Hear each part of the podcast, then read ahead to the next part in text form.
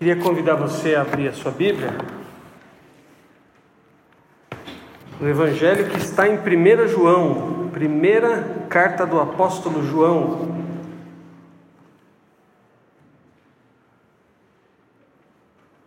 Primeira de João, capítulo 4. Nós vamos ler do versículo 16 ao versículo 20.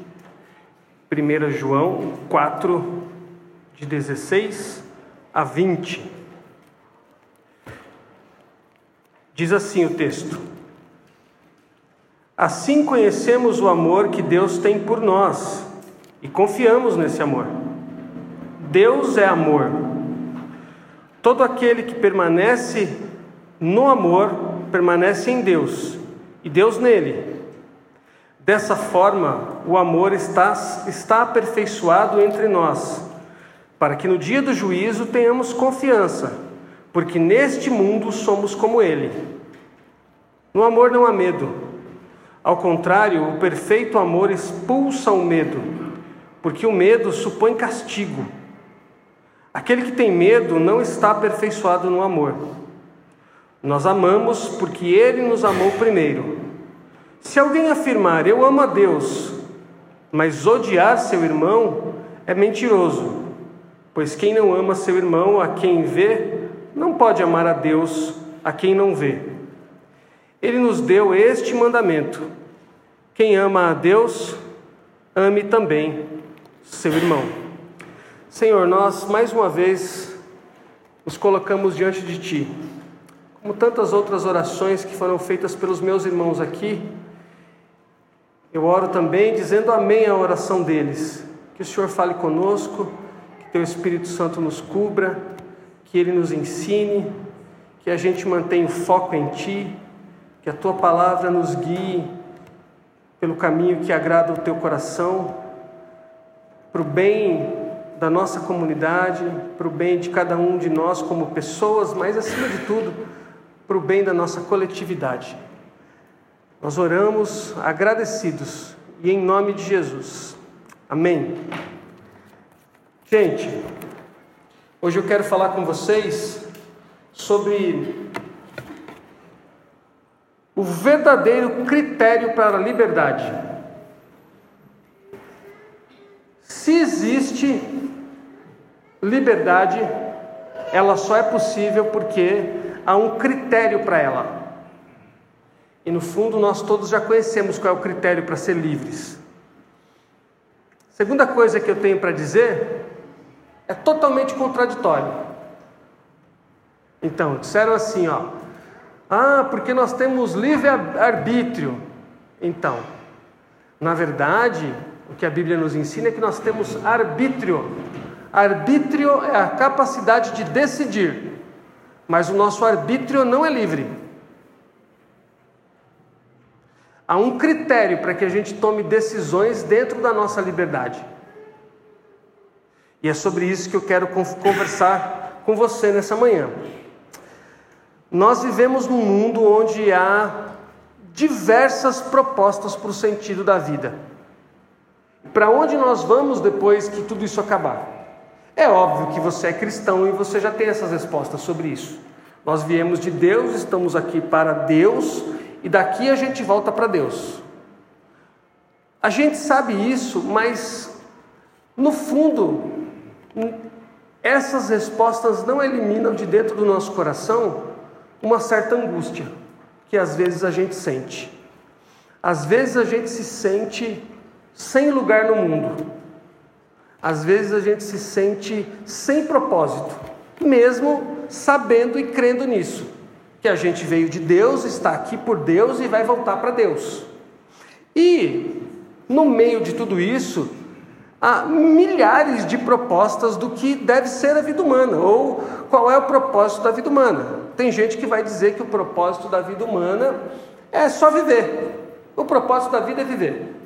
Outros vão dizer assim: ah, o propósito da vida humana é ter prazer. Outros vão dizer: o propósito da vida humana é construir coisas belas, é fazer coisas bonitas. Outros vão dizer assim: o propósito da vida humana é consumir, é ter dinheiro para comprar. E por aí vai, as propostas são infinitas. Tem tantas propostas quanto humanos. Quantos nós somos? 6 bilhões? Já somos 7 bilhões? Quase 7 bilhões, então. E cada grande religião tem a sua proposta de sentido para a vida. A gente chama ah, os três grandes monoteísmos, né? O judaísmo, o islamismo e o cristianismo. Todos os três grandes monoteísmos têm a sua proposta de sentido para a vida. As religiões do, do extremo do Oriente, na Índia, por exemplo, também têm as suas propostas de sentido para a vida. A verdade é que, no meio de tantas propostas, e considerando o fato que a gente pode escolher qualquer uma delas, a gente se sente confuso às vezes, mesmo que a gente acredite que o propósito da vida é que nós viemos de Deus, vivemos por Deus e voltaremos para Deus. Porque a gente tem que ser sincero, pessoal. Há muitos momentos da nossa caminhada aqui que esse negócio da gente acreditar que veio de Deus e está aqui por Deus e vai voltar para Ele, não resolve os nossos conflitos. Aí você fala, ó oh, pastor, então Deus tem um problema? Não, quem tem um problema sou eu. Deus está bem. A palavra dele continua a mesma. Ele sabe o que disse, ele não muda. O problema sou eu, mesmo acreditando que eu sou de Deus, quando eu estou no meio do sofrimento, a minha tendência é perder o sentido. Eu fico meio perdidão. E eu começo a flertar com várias outras possibilidades de sentido. É por isso que às vezes é possível dizer que a gente é cristão, mas pode ser idólatra porque acredita em Jesus, mas acredita em várias outras possibilidades de existir além de Jesus. Especialmente em momentos que a gente está passando por dificuldades. Ou seja, há um nível de liberdade para nós escolhermos, há um espaço para a gente escolher o que a gente vai fazer da nossa vida e como a gente vai dar sentido para ela, significado para ela um filósofo muito famoso francês chamado Jean-Paul Sartre disse assim, ó: A maior desgraça do ser humano é que ele é livre. Porque pensa bem, se tudo tivesse definido, escolhido por você, não seria mais fácil? Você não precisaria se esforçar, você não precisaria decidir. Olha que interessante a palavra decisão. Decisão. O que, é cisão? Quem pode me explicar? Cisão. Que é algo cindido. Partido. O que, que é a decisão?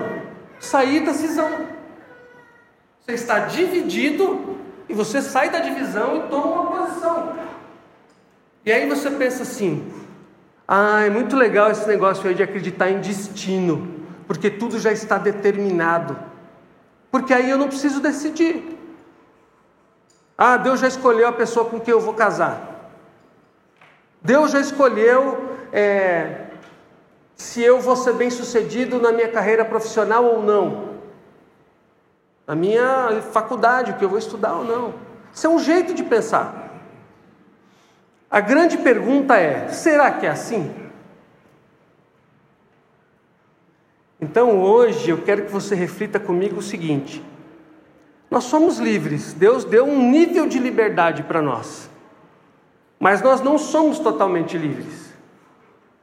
Como é que a gente acha esse meio de caminho, onde a gente tem liberdade e a gente é responsável pelas nossas escolhas? Porque você não pode escolher casar com uma pessoa e aí o teu casamento dá errado e você dizer assim: "Ah, foi Deus que mandou eu casar". Deus não casa. Você não pode escolher ser pastor e depois falar assim: ah, eu não gosto mais dessa vocação de ser pastor, eu queria ser astronauta. Aí fala assim: ah, mas Deus mandou eu ser pastor e agora eu estou aqui, mas é porque estou obedecendo a Deus. Deus não, não é pastor, quem é pastor é nós aqui, certo? Ou seja, há uma liberdade de escolha, mas há um limite. É sobre isso que eu quero falar. Quando o Sartre diz assim que a nossa grande prisão é a nossa liberdade, ele diz outra coisa que é assustadora. Que a primeira vez que eu li, eu dei muita risada. Talvez você não vai rir, mas depois você vai descobrir que é muito engraçado. Ele falou assim: ó, o inferno são os outros. A Tati riu de cara. Por que Sartre diz isso? Que parece uma loucura, mas não é. Por que o inferno são os outros? Porque a minha liberdade está condicionada à liberdade do Maurício. E eu posso querer sentar no lugar onde o Maurício está sentado. Lembra que a gente estava conversando no começo do culto dos irmãos que o lugar é dele? Aí a Tati estava contando na ex-igreja dela que tinha uma senhora que chegou na cadeira de roda e o irmão expulsou ela, porque era o lugar dele. Provavelmente aquela senhora na cadeira de roda é o inferno daquele irmão. É isso que o, esse filósofo quis dizer. Que no mundo de liberdades individuais, a liberdade do outro é o nosso inferno. Olha que loucura. Tem razão ou não tem? Porque às vezes a gente fica pé da vida com o outro, porque ele está fazendo uso da liberdade dele, e às vezes ele ultrapassa a linha da liberdade dele e invade a nossa. E às vezes não. Dependendo de como a gente acredita que é a liberdade, qualquer coisa que o outro está fazendo está ofendendo a gente. Que é uma conversa para outro dia. Mas a pergunta é: qual é o limite? Para que a gente não entre nessa loucura aqui do Sartre que Sempre o outro é o meu inferno. Sempre o outro é o meu opositor, sempre o outro está contra mim, sempre o mundo, meu Deus, hoje o, o sol nasceu para me queimar. Entende isso? Há liberdade de escolha para nós, mas há limite também. E a pergunta é: como é que a gente convive sendo seres livres? Como é que a gente convive sendo seres livres? Há diversas respostas, gente. Há diversas respostas de diversas expressões de fé religiosa. Há diversas respostas, inclusive no meio protestante. Você pode conversar com o pastor batista, um pastor presbiteriano, o pastor da Assembleia de Deus, o pastor da Universal, o pastor da igreja do homem que tem o um chapelão. Você pode. Aí você vai achar. Cada um vai dizer que liberdade é uma coisa. Agora, eu tenho assim uma certeza que o critério bíblico de Gênesis a Apocalipse para nossa liberdade é nada mais, nada menos que o amor. Veja o que a gente diz assim, ó. A gente diz, a gente gosta de dizer isso, que Deus tem, que Deus é poderoso. Verdade, Deus é poderoso. Ou seja, é uma qualidade do caráter de Deus, da pessoa de Deus, o poder. Mas a Bíblia não diz em nenhum momento que Deus é poder. A Bíblia diz que Deus tem poder. Ou seja, Deus domina o poder. E não o contrário. Certo? O que eu quero dizer com isso? Isso aqui que nós lemos agora em João, que o verdadeiro critério para a gente ser livre é a gente saber que a gente não é livre. O verdadeiro critério para a gente viver a nossa liberdade é saber que a gente só pode aquilo que o amor permite. Simples. Ah, eu sou livre. Para quê? Não, sou livre para fazer tudo aquilo que o amor permite que eu faça. Ah, entendi, pastor. Posso matar? Não. Posso assim fazer bullying assim com as pessoas? Não vai dar. Não está na lista bullying. Posso assim é, fazer uma fronteira assim para os caras não entrar e quando eles tentarem entrar jogar bomba? Não pode, porque não, assim não combina com o negócio do amor assim que Jesus falou. Ah, já sei. É, eu posso assim é, é, fazer câmara de gás igual Hitler? Não pode, porque não combina com amor.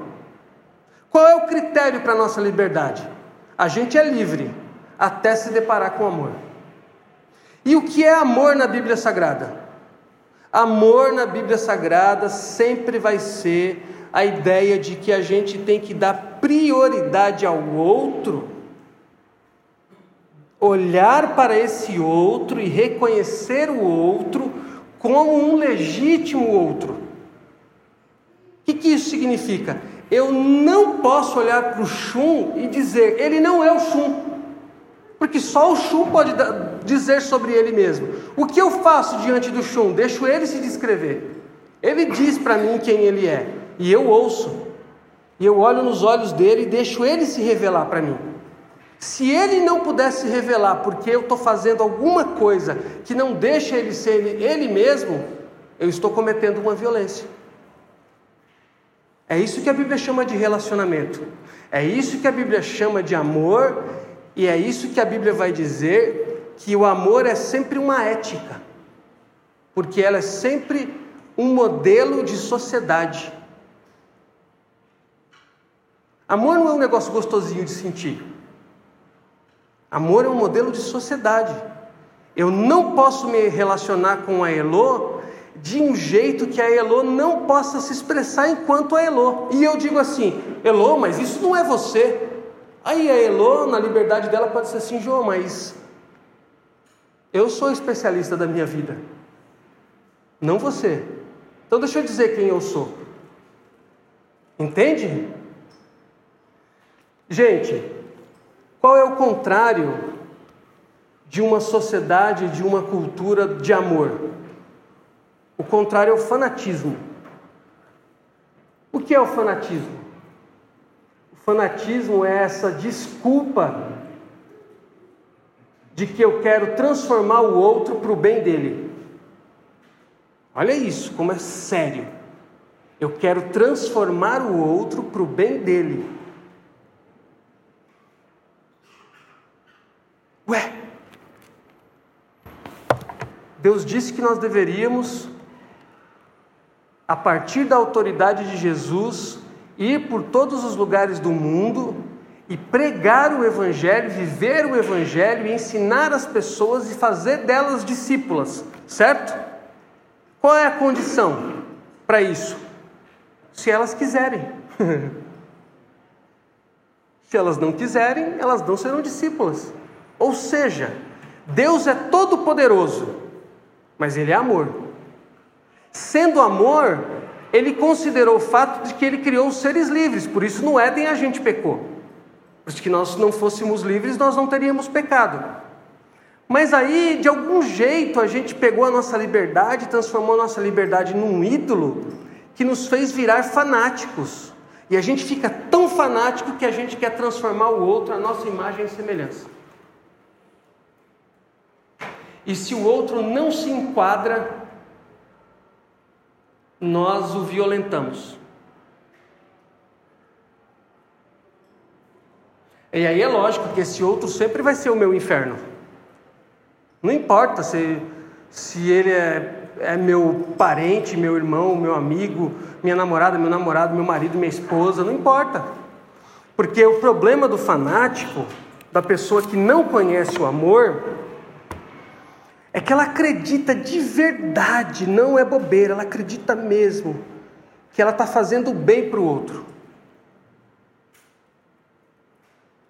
Mas qual é o erro dela, segundo a Bíblia Sagrada? Ela não pergunta para o outro se o outro quer aquilo.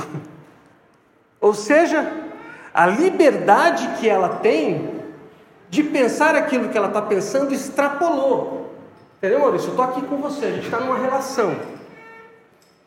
E aí eu gosto tanto do Maurício, eu gosto tanto dele que eu vejo ele cometendo um erro, e aí eu uso a minha liberdade, ultrapasso a linha do respeito da consideração que eu tenho com o Maurício, ultrapasso a linha da identidade dele e quero transformar ele forçadamente. O nome disso não é conversão, o nome disso é violência. Ah, pastor, então se uma pessoa estiver indo no caminho do mal e ela se perder, é assim, é assim. Porque ela é livre. É diferente a relação do pai com o filho, é diferente a relação de um casal, mas a relação coletiva em sociedade é assim. Aí eu que não concordo com isso, vou em cima desse cara. Isso não é amor, isso é fanatismo. Ele está errado? Na minha visão está. Mas o que, que a Bíblia está dizendo? E aqui eu acho que está a chave da nossa capacidade de conviver, gente. Olha que lindo que diz o versículo 18: No amor não há medo, ao contrário, o perfeito amor expulsa o medo, porque o medo supõe castigo. Aquele que tem medo não está aperfeiçoado no amor. Por que, que a gente é fanático? Primeiro, porque a gente usa mal a nossa liberdade. Segundo, porque a gente tem medo. Como cristãos, a gente aprendeu equivocadamente que se um ser humano adulto, responsável por si mesmo, não se confessar cristão, a culpa é nossa. Isso não é verdade. O Evangelho ensina que o Espírito Santo de Deus, através de Jesus e da igreja, está convencendo as pessoas da justiça, do pecado e do juízo. É um trabalho de cooperação, não é nosso trabalho. A gente participa do que Deus está fazendo. Mas aí a gente assumiu como se nós fôssemos os responsáveis para fazer as pessoas crerem em Cristo, mas esse trabalho é do Espírito Santo. E aí a gente tem medo que as pessoas se percam, e é genuíno esse medo. Só que no medo de perdê-las, a gente comete violência contra elas. E o texto está dizendo assim: que quem tem medo não está aperfeiçoado no amor, porque quem ama continua convivendo, continua aproveitando oportunidades para se aproximar daquele outro e falar do amor de Deus. Ele não oprime, ele não quer pôr uma mordaça no cara, pôr corrente no pé e falar: não, agora você não vai. Porque a, a grande pergunta é: nós somos livres como é que a gente lida com as nossas liberdades individuais sem se confrontar, sem se afetar ou sem se violentar? A resposta do Evangelho é amor.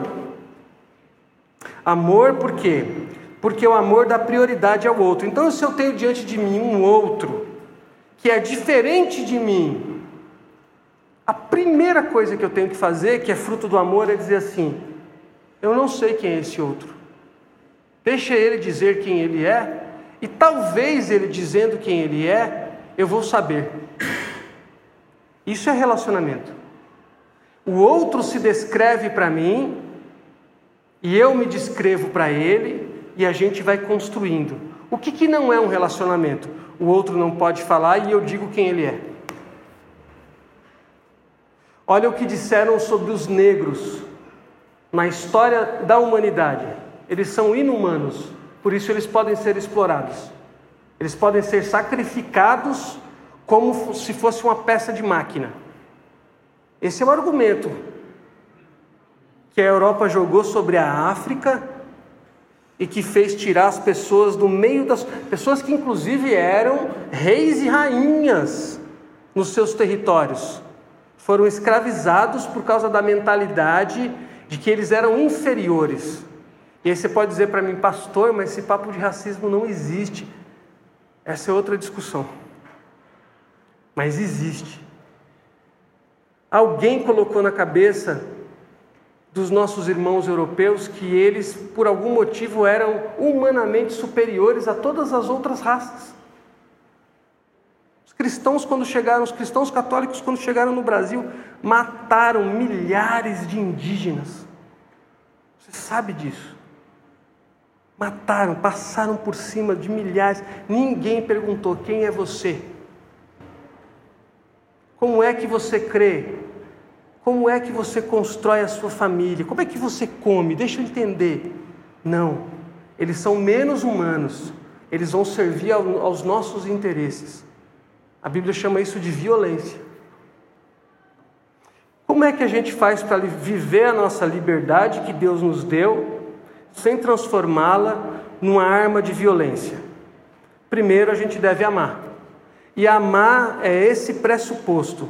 Eu não sei quem é esse outro que está na minha frente. Só ele pode dizer quem ele é. E para que ele diga quem ele é, eu tenho que conviver com ele.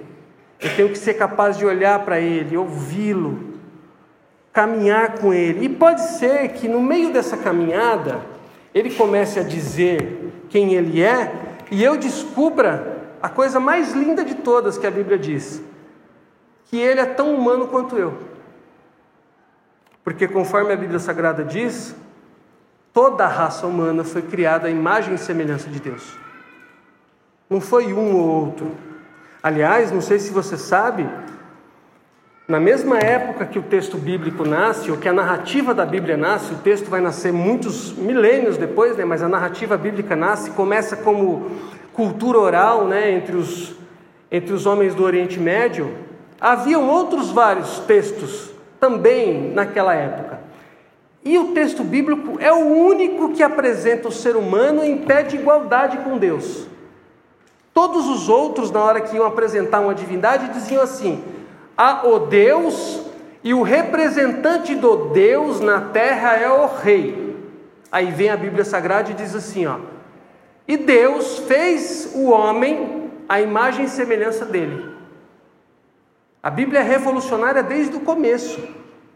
Enquanto todas as literaturas da Mesopotâmia daquela época sempre se referenciavam a qualquer divindade como a divindade e o rei, a Bíblia vem e coloca Deus, ou coloca o homem, dá na mesma, na mesma categoria. E pasmem os irmãos, homem e mulher, na mesma categoria que Deus.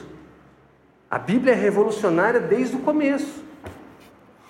Então, de onde vem a ideia de que existem seres humanos inferiores a nós? Com certeza não é da Bíblia. Qual é o critério para que a gente consiga alcançar sentido para a vida? É o amor. Diferente do Sartre que eu citei agora, o Sartre era um existencialista. Para ele não tem a humanidade não tem fim, o que tem é a vida, você vai vivendo. Vai vivendo, o que der deu, beleza, se não der não deu também. Nós não, nós sabemos porque viemos, porque estamos e para onde vamos. Para nós, o sentido da vida é o amor. E o amor é o critério para a gente conseguir lidar com a nossa liberdade. Ou seja, você é livre para fazer aquilo que o amor pode fazer. Se o amor não permite, não faça. Por fim, amor, segundo a Bíblia Sagrada. Abra sua Bíblia. João de novo. Queria que você lesse comigo isso. Nós lemos o 4,16, né? Volte um pouquinho. 4,7. Amor segundo a Bíblia Sagrada. João, 1 João 4, 7.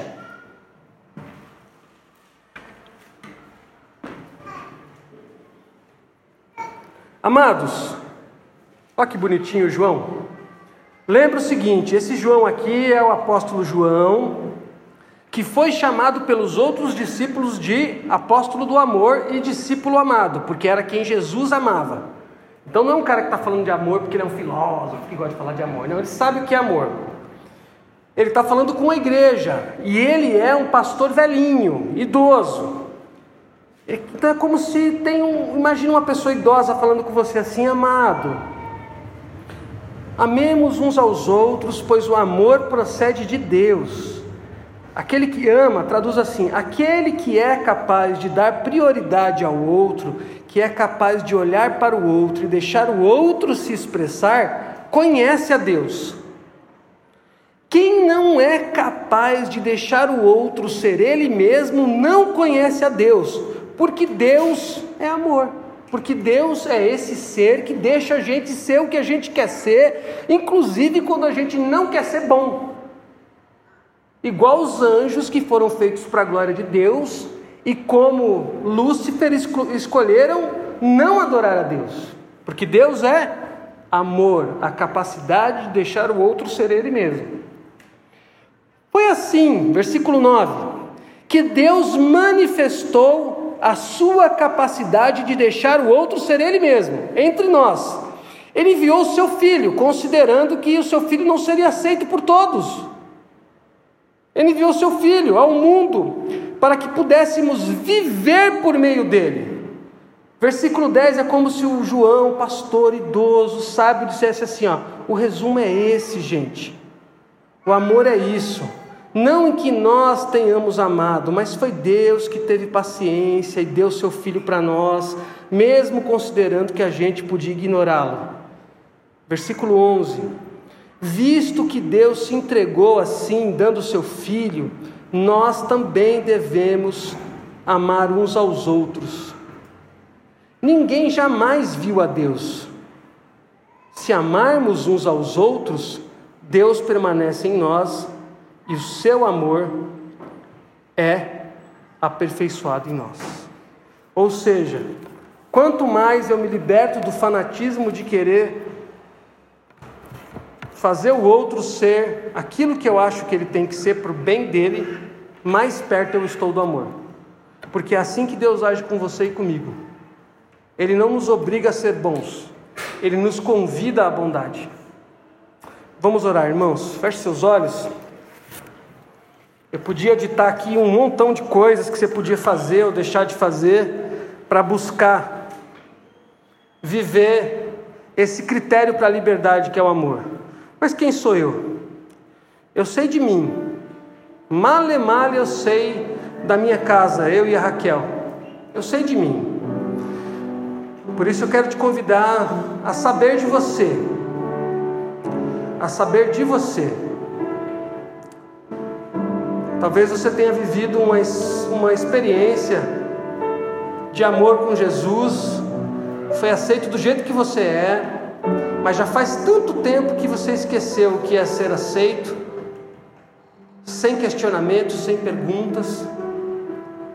E aí o tempo passou e você perdeu a capacidade de aceitar as pessoas sem questionamentos e sem perguntas. Talvez você esteja no caminho do discipulado com Jesus há um tempo, mas por algum motivo você assumiu a postura do fanático, do camarada que acredita que está todo mundo errado e que eles precisam ser é, disciplinados para fazer as coisas do jeito que Deus quer. Mas, meu irmão, minha irmã, eu quero te convidar a pensar diferente. Deus não age assim. Deus ensina. Deus busca, Deus abraça e atrai com laços de amor. Às vezes a vida é dura com as pessoas e a dureza da vida faz as pessoas voltarem para Deus. Mas Deus não joga tragédia sobre a vida dos outros para que eles aprendam. E a gente também não deve ser assim. Porque Deus é amor. E amor é essa capacidade de conviver com o outro, respeitando a liberdade dele e deixando com que ele se manifeste dentro da liberdade dele, sem usar a nossa liberdade como pretexto para a violência. Senhor, nós oramos em nome do teu filho Jesus, aquele que veio ao nosso encontro enquanto nós ainda éramos pecadores aquele que nos transportou do reino das trevas para o reino do teu amor.